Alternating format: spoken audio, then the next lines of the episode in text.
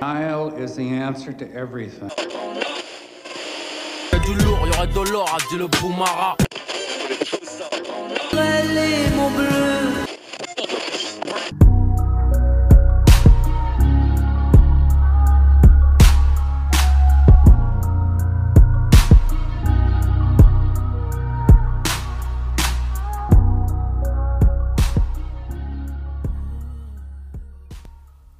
Bonsoir, ici Samir, également connu sous le nom de Maître Confiseur.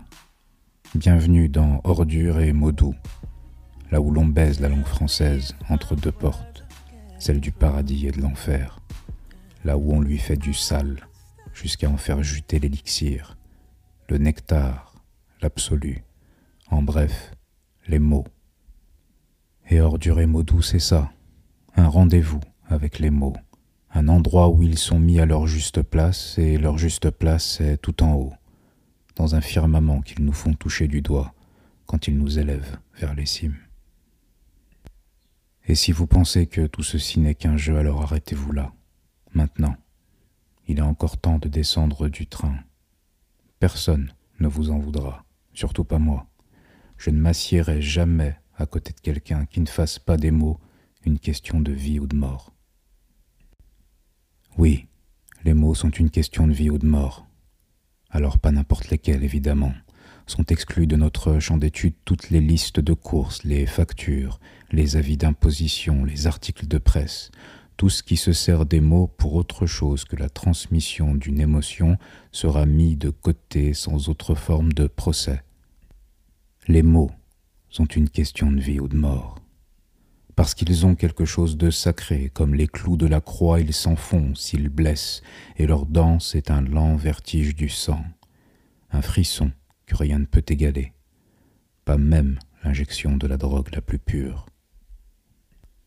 Cette émotion, Charles Bukowski l'a ressentie en lisant pour la première fois l'œuvre de John Fante, un écrivain qui n'a jamais eu le succès escompté, un prolo qui collectionnait les lettres de refus des maisons d'édition une vie d'écrivain raté qu'il raconte dans son roman Demande à la poussière, Ask the Dust en anglais, préfacé par un Bukowski pour une fois ivre d'autre chose que la bibine.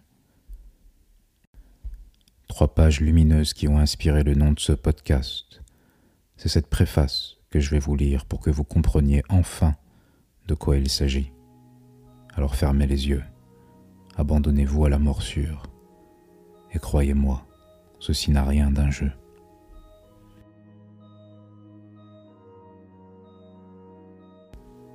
J'étais jeune, affamé, ivrogne, essayant d'être un écrivain. J'ai passé le plus clair de mon temps à lire Downtown à la bibliothèque municipale de Los Angeles, et rien de ce que je lisais n'avait de rapport avec moi, ou avec les rues, ou les gens autour de moi. C'était comme si tout le monde jouait aux charades et que ceux qui n'avaient rien à dire étaient reconnus comme de grands écrivains.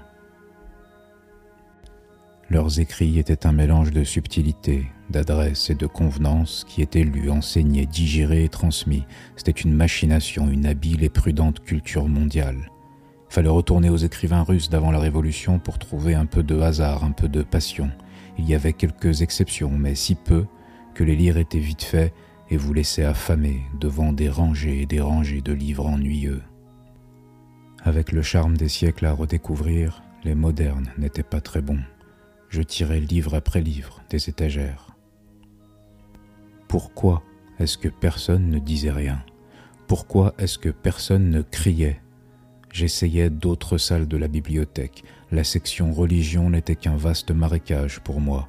Au rayon philosophie, je trouvais un ou deux Allemands amers qui me remontèrent le moral et ce fut terminé. J'essayais les mathématiques, mais les mathématiques supérieures étaient comme la religion, cela me passait à côté. Ce dont j'avais besoin n'était nulle part.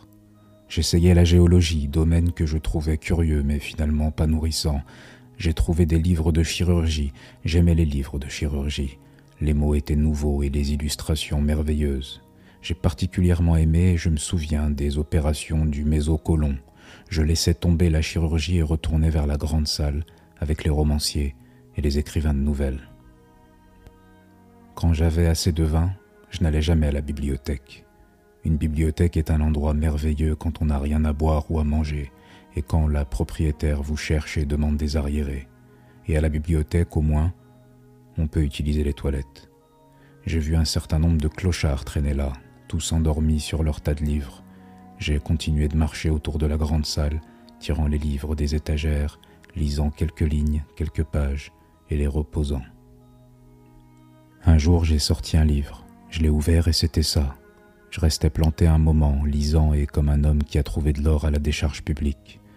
J'ai posé le livre sur la table, les phrases filaient facilement à travers les pages comme un courant. Chaque ligne avait sa propre énergie et était suivie d'une semblable, et la vraie substance de chaque ligne donnait sa forme à la page, une sensation de quelque chose sculpté dans le texte. Voilà enfin un homme qui n'avait pas peur de l'émotion. L'humour et la douleur mélangés avec une superbe simplicité, le début du livre était un gigantesque miracle pour moi. J'avais une carte de la bibliothèque, je sortis le livre et l'emportai dans ma chambre, je me couchai sur mon lit et le lus et je compris bien avant de le terminer qu'il y avait là un homme qui avait changé l'écriture. Le livre était Demande à la poussière et l'auteur John Fante.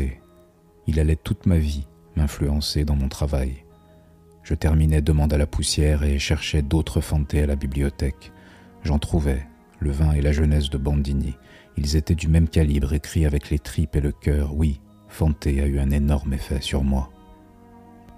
Peu de temps après avoir lu ces livres, j'ai commencé à vivre avec une femme. Elle était une plus grande ivrogne que moi. Nous avions de grandes bagarres. Souvent je lui criais Je ne m'appelle pas fils de pute, je m'appelle Bandini, Arturo Bandini. Fante était mon Dieu, et je savais qu'on ne devait pas les déranger, on ne frappe pas à leur porte. J'ai même imaginé où il habitait, sur Angel Fight, et que peut-être il était toujours là. Presque tous les jours, je passais devant, et que c'était par cette fenêtre que Camilla était passée, cette porte d'hôtel, ce hall. Je ne l'ai jamais su. Trente-neuf ans plus tard, j'ai relu Demande à la poussière, c'est-à-dire que je l'ai relu cette année, et cela tient toujours le coup, comme tous les autres fantés. Celui-ci est mon préféré, car il fut ma première découverte de la magie. Il y a d'autres livres que Le vin de la jeunesse et Bandini. Il y a plein de vie, et à un moment Fante travaillait un roman appelé Rêve de Bunker Hill. Dans d'autres circonstances, j'ai finalement rencontré l'auteur cette année. C'est une vraie histoire que John Fante, c'est une histoire de chance, de destin et de grand courage. Un jour, peut-être, on vous le racontera, mais j'ai le sentiment qu'il ne veut pas que je vous le raconte.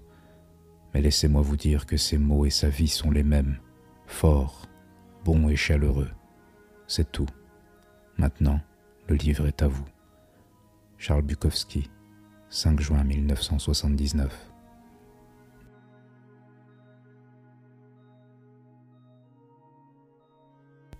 Ça me fait toujours quelque chose de lire cette préface.